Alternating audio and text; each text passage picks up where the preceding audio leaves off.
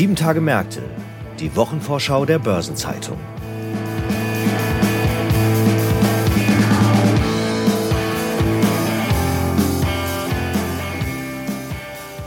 Ich begrüße Sie herzlich zu einer neuen Episode von Sieben Tage Märkte, die Wochenvorschau der Börsenzeitung. Heute ist Freitag, der 28. Juli und die anstehende 31. Kalenderwoche ist voller spannender Termine und Ereignisse, über die wir heute sprechen wollen. Die Quartalsberichtssaison läuft auf Hochtouren und wir beschäftigen uns in dieser Folge mit den Zahlenvorlagen von Fresenius, Siemens Healthineers und Infineon. Besondere Aufmerksamkeit schenken wir doch Covestro, denn dort stehen neben den reinen Zahlen noch einige andere bemerkenswerte Themen auf der Agenda. Mein Name ist Franz Kongbui, ich bin Redakteur bei der Börsenzeitung und gemeinsam mit meiner Kollegin Annette Becker, Leiterin unserer Rhein-Ruhr-Redaktion in Düsseldorf, sowie Sabine Reifenberger stelle ich Ihnen die Themen und Ereignisse vor, die in der bevorstehenden Woche wichtig werden. Wir beginnen mit Covestro und dazu begrüße ich meine Kollegin Annette Becker aus Düsseldorf. Hallo Annette. Hallo Franz. Am Dienstag legt Covestro den Zwischenbericht zum zweiten Quartal vor. Und das unter düsteren Vorzeichen für die gesamte deutsche Chemieindustrie. Lass uns mal mit dem Umfeld beginnen. Wie ist denn die Lage bei den hiesigen Chemieunternehmen? Ja, ich glaube, das trifft ziemlich genau. Es sieht düster aus. Wenn man mal schaut, in Deutschland haben angefangen mit Lanxess, dann Evonik, BASF und Wacker Chemie wirklich die großen Branchenvertreter in den letzten Wochen Gewinnwarnungen verschickt. Der Branchenverband VCI hat erst in der vorigen Woche seine Prognose deutlich gesenkt und alles deutet darauf hin, dass die erhoffte Erholung im zweiten Halbjahr schlicht ausfällt. Das betrifft nicht nur die deutschen oder die europäischen Chemiekonzerne, sondern auch die weltweite Industrie. Denn Dow, der US-Chemieriese, hat erst am Dienstag seine Zahlen vorgelegt und da hat sich der Gewinn im zweiten Halbjahr schlicht halbiert. Okay, das klingt alles nicht gut. Äh, was sind denn die Ursachen für diese Misere? Warum ist die Chemiebranche derzeit so unter Druck? Ja, die Chemieindustrie ist eine frühzyklische Industrie. Das heißt, weil sie am Anfang der Wertschöpfungskette stehen, trifft sie der weltkonjunkturelle Abschwung natürlich am ersten. Die Nachfrage ist schwach und dann kommt dazu, dass die Krisen Corona, der Ukraine-Krieg dazu geführt haben, dass die Kunden der Chemieindustrie ihre Lager aufgebaut haben. Diese Lager müssen nun erstmal abgebaut werden, bevor überhaupt wieder namhaft Nachfrage entstehen kann. Ein weiterer Punkt ist, dass China, der größte Chemiemarkt der Welt, einfach nicht in Schwung kommt. Und speziell in Deutschland, Europa kann man dann noch sagen, dass die Energiepreise einfach über dem Niveau in den anderen Weltregionen liegen. Und das nagt dann zusätzlich an der Wettbewerbsfähigkeit der hiesigen Industrie. Okay, das heißt, die Perspektiven sind für diesen Sektor im Allgemeinen eher schlecht. Wie sieht es denn jetzt für Covestro aus? Zum ersten Quartal lag der operative Gewinn ja noch über den Erwartungen. Ja, das muss man aber dahingehend relativieren, dass Covestro die Prognose nur übertraf, weil sie zuvor einfach tief gestapelt haben und nicht, weil sie sich von der grundsätzlichen Entwicklung abkoppeln konnten. Das ist auch der Grund, warum die Gewinnwarnung jetzt, anders als bei den anderen Branchenvertretern, ausgeblieben ist. Allerdings ist China ein ganz wichtiger Markt für Covestro, der Umsatzanteil dort beläuft sich auf etwa ein Fünftel und es könnte sein, dass hier vielleicht Abstriche an den Erwartungen gemacht werden müssen. Denn die erwartete Erholung nach dem Auslaufen der Covid-Restriktionen ist bislang einfach ausgeblieben.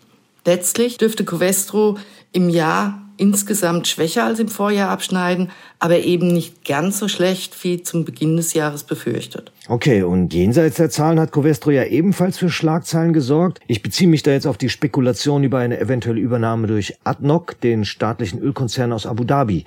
Wie ist denn hier der Stand? Mitte Juni hat ADNOC, der staatliche Ölkonzern aus Abu Dhabi, eine indikative Offerte über 55 Euro je Aktie durchsickern lassen ist aber nicht direkt auf Covestro zugegangen. Covestro wiederum hat unter der Hand diese Offerte zurückgewiesen mit dem Hinweis darauf, dass diese Bewertung in keinem Fall Basis für Gespräche liefert.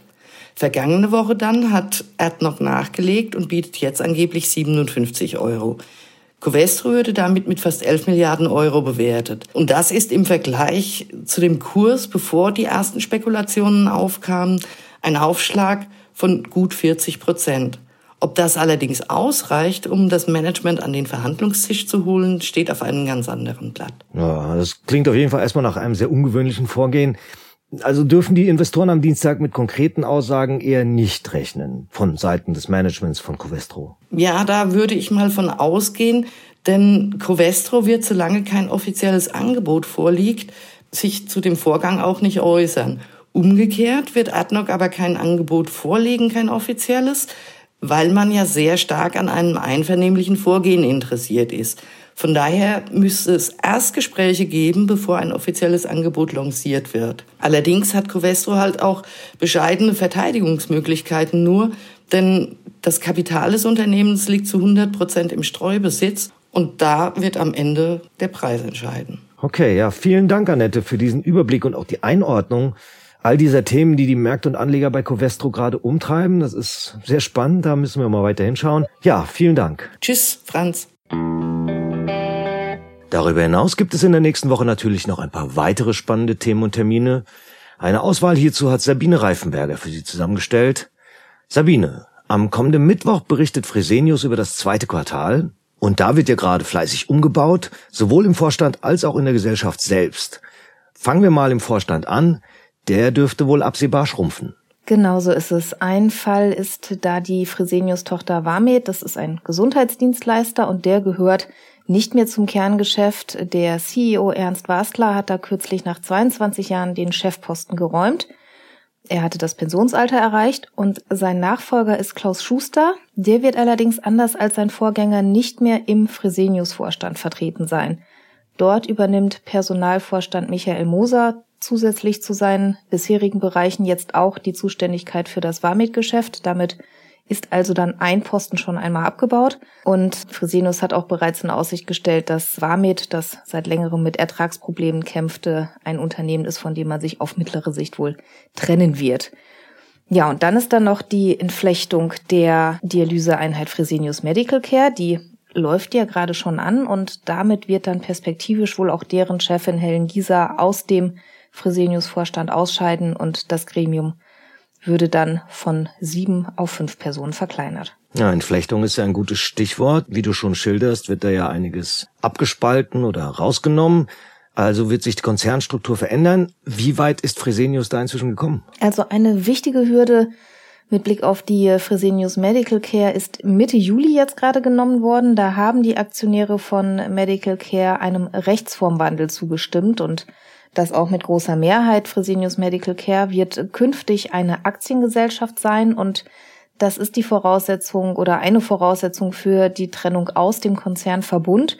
Fresenius äh, will aber mit 32 Prozent als Ankeraktionär weiter beteiligt bleiben. Die Unternehmen sollen aber dann durch diese organisatorische Trennung eigenständiger werden und dadurch dann auch ihre Wachstumsziele schneller erreichen können. Nun sind ja bei Fresenius seit dem CEO-Wechsel im letzten Herbst die Erwartungen ziemlich hoch gesteckt. Der neue Vorstandschef Michael Senn hat ja nichts Geringeres versprochen, als Fresenius wieder auf eine stabile Ertragsbasis zu bringen. Ja, allerdings hat er auch gleich mit darauf hingewiesen, dass das jetzt nicht über Nacht geschehen wird. Vorschnelle Portfoliobereinigungen soll es nicht geben und jetzt gab es einen Kapitalmarkttag im Mai, da hat das Management zumindest mal erste leicht zuversichtliche Signale gesendet, insbesondere mit Blick auf die Konzerneinheit Kabi. Die ist ja im Bereich mit Infusionen und Pharma aktiv und deren Geschäft könnte jetzt noch einen weiteren Schub erhalten, der letztlich auf dem Unglück eines Wettbewerbers basiert. Mitte Juli ist in den USA eine Fabrik vom US-Konzern Pfizer von einem Tornado beschädigt worden. Da gibt es jetzt Produktionsengpässe aufgrund dieser beschädigten Fabrik und Analysten rechnen also damit, dass Fresenius Kabi davon nun profitieren dürfte. Insgesamt sagen die Analysten, dass Fresenius voraussichtlich ein eher starkes zweites Quartal haben dürfte, getrübt allerdings von negativen Währungseffekten. Ebenfalls am Mittwoch legt Siemens Healthineers seine Quartalszahlen vor. Bei dem Medizintechnikkonzern endet bereits das dritte Quartal des Geschäftsjahres. Das Unternehmen ist schon speziell. Unser Münchner Kollege Michael Flemich hat im Mai geschrieben, Siemens Healthineers habe zwei Gesichter. Ja, und da ist auch was dran, denn es gibt tatsächlich recht unterschiedliche Strömungen im Konzern. Das hat sich im Mai bei den Zahlen zum zweiten Quartal noch einmal recht deutlich gezeigt. Das Geschäft mit Computertomographen entwickelt sich zum Beispiel recht erfreulich und auf der anderen Seite schwächelt die Labordiagnostik, zuletzt schon mehrfach passiert, und Healthineers musste die Ziele für diese Sparte für das laufende Geschäftsjahr auch bereits senken. Also je nachdem, wohin man schaut, ist das Bild recht unterschiedlich. Okay, aber woran hängt es denn in der Labordiagnostik? Es gab in den zurückliegenden Monaten regionale Einbußen in China. Allerdings gibt es auch grundlegendere Themen. Siemens Healthineers hat der Sparte jetzt auch ein Kostensenkungsprogramm verordnet und will die Organisation vereinfachen. Das soll dann bereits in der zweiten Hälfte des Geschäftsjahres auch erste Erfolge zeigen. Der CEO Bernd Montag hat im Mai gesagt, das Diagnostikteam drehe jeden Stein um. Grundsätzlich betont er aber immer wieder, dass die Labordiagnostik ein attraktives Geschäft sei und die Mittelfristziele für die Sparte sind daher auch nochmal bekräftigt worden. Es gibt allerdings auch Stimmen, die sagen, der jetzt angestoßene Umbau, der sollte jetzt so langsam auch mal greifen. Healthineers hatte ja zuletzt auch zugekauft. Wie kommen denn die Neuzugänge voran? Ich vermute mal nicht ganz so dynamisch, wie man sich erhofft hatte. Also ein großer Zukauf war ja zuletzt Varian, ein Spezialist für Strahlentherapie. Und die werden im laufenden Geschäftsjahr wohl am unteren Ende der geplanten Margenspanne rauskommen. Das hieß es zumindest im Mai. Das Unternehmen hatte Probleme mit einem seiner Zulieferer. Die sind wohl inzwischen behoben. Allerdings äh, musste Varian dann die bestellten Systeme seinerseits mit Verspätung zu den eigenen Kunden weiterreichen. Und wenn was unter Zeitdruck passiert, dann wird es teurer. Das heißt, es hat Geld gekostet und hat dadurch auch auf die Marge gedrückt. Und bei einem weiteren äh, Zukauf, da gab es eine Abschreibung und zwar auf den Roboterspezialisten Corindus. Den hat Healthineers vor etwa vier Jahren übernommen. Und im zweiten Quartal des Geschäftsjahres hat Healthineers da ein Drittel des Kaufpreises abgeschrieben. Zur Begründung da hieß es, die Nutzung der Technologie in der Kardiologie habe die ursprünglichen Erwartungen nicht erfüllt. Es gab im vergangenen Jahr dann auch noch einen Sondereffekt bei Siemens Healthineers, nämlich eine regelrechte Sonderkonjunktur durch Corona-Schnelltests. Der morgendliche Testabstrich war zeitweise fast schon Routine. Das dürfte ja inzwischen vorbei sein, oder? Ja, und ich glaube, den wenigsten fehlt dieses Erlebnis mit den Testabstrichen.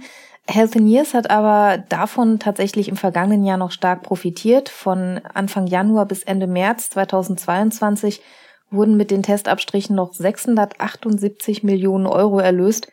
In diesem Jahr waren es im gleichen Zeitraum noch 4 Millionen. Am kommenden Donnerstag liegt Infineon neue Zahlen vor. Und auch dort geht es bereits um das dritte Quartal des Geschäftsjahres, das vom Kalenderjahr abweicht.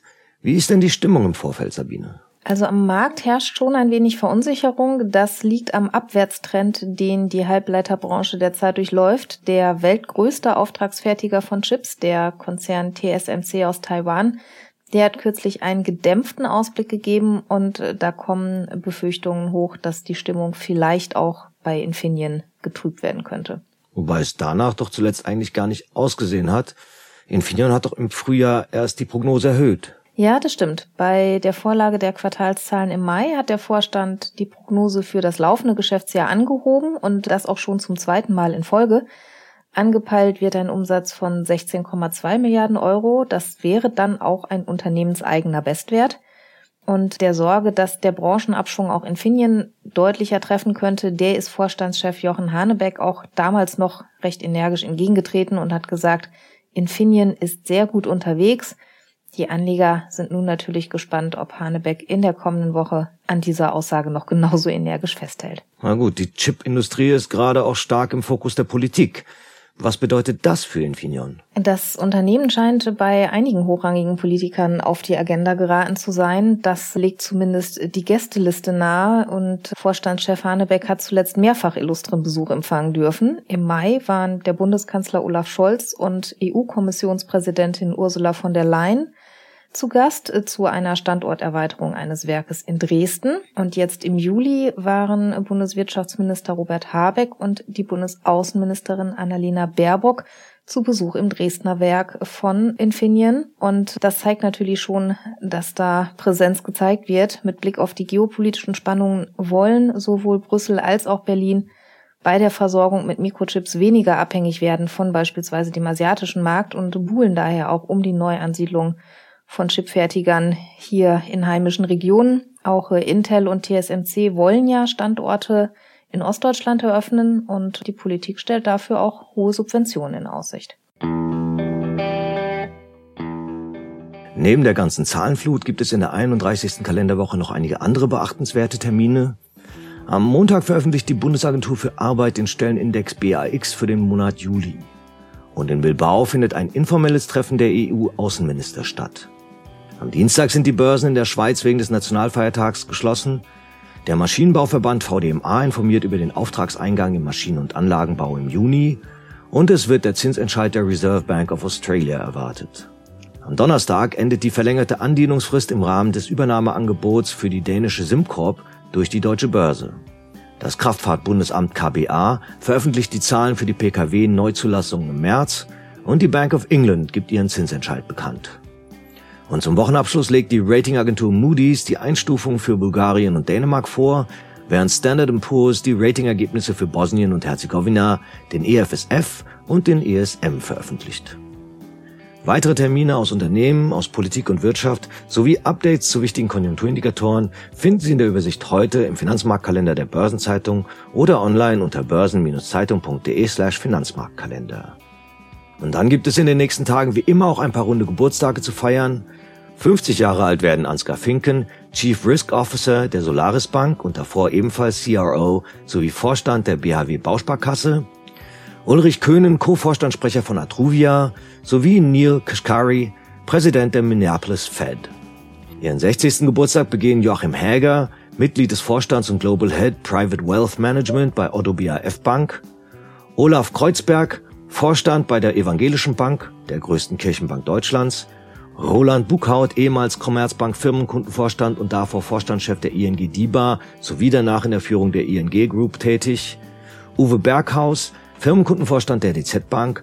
Und Richard Manger, ehemals Vorsitzender der Generaldirektion der DZ Privatbank in Zürich sowie Vorstand bei der DZ Privatbank in Luxemburg. 65 Jahre alt werden Guido Barilla, Vorstandschef des gleichnamigen Teigwarenherstellers, Lüder Gerken, unter anderem Vorstandsvorsitzender der Stiftung Ordnungspolitik und Direktor des Zentrums für Europäische Politik CEP, sowie der ehemalige Racket Bankieser Chef Rakesh Kapoor. Seinen 75. Geburtstag feiert Frank Stangenberg-Haverkamp, oberster Repräsentant der Merck Familiengesellschafter. Und 95 Jahre erreicht der Hongkonger Milliardär Li Ka-shing, dem unter anderem die Holding CK Hutchison gehört.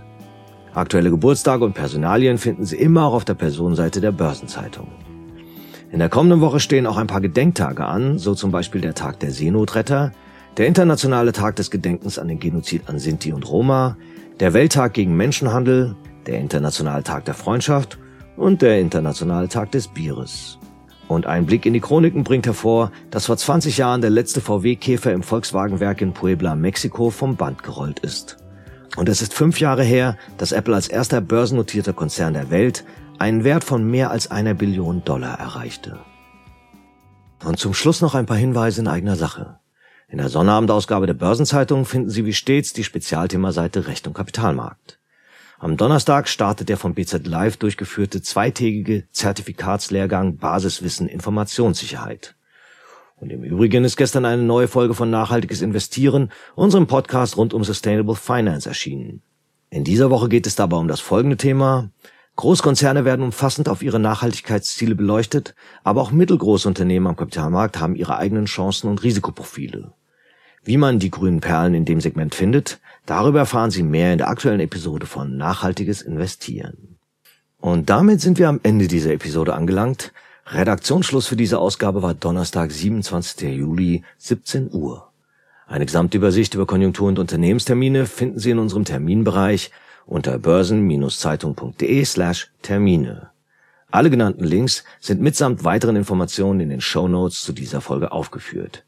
Ich wünsche Ihnen einen angenehmen Wochenabschluss und gute Erholung am bevorstehenden Wochenende. Kommen Sie gut durch die nächste Woche. Wir wünschen Ihnen, dass es eine erfolgreiche wird und wir hören uns am nächsten Freitag hier wieder. Machen Sie es gut.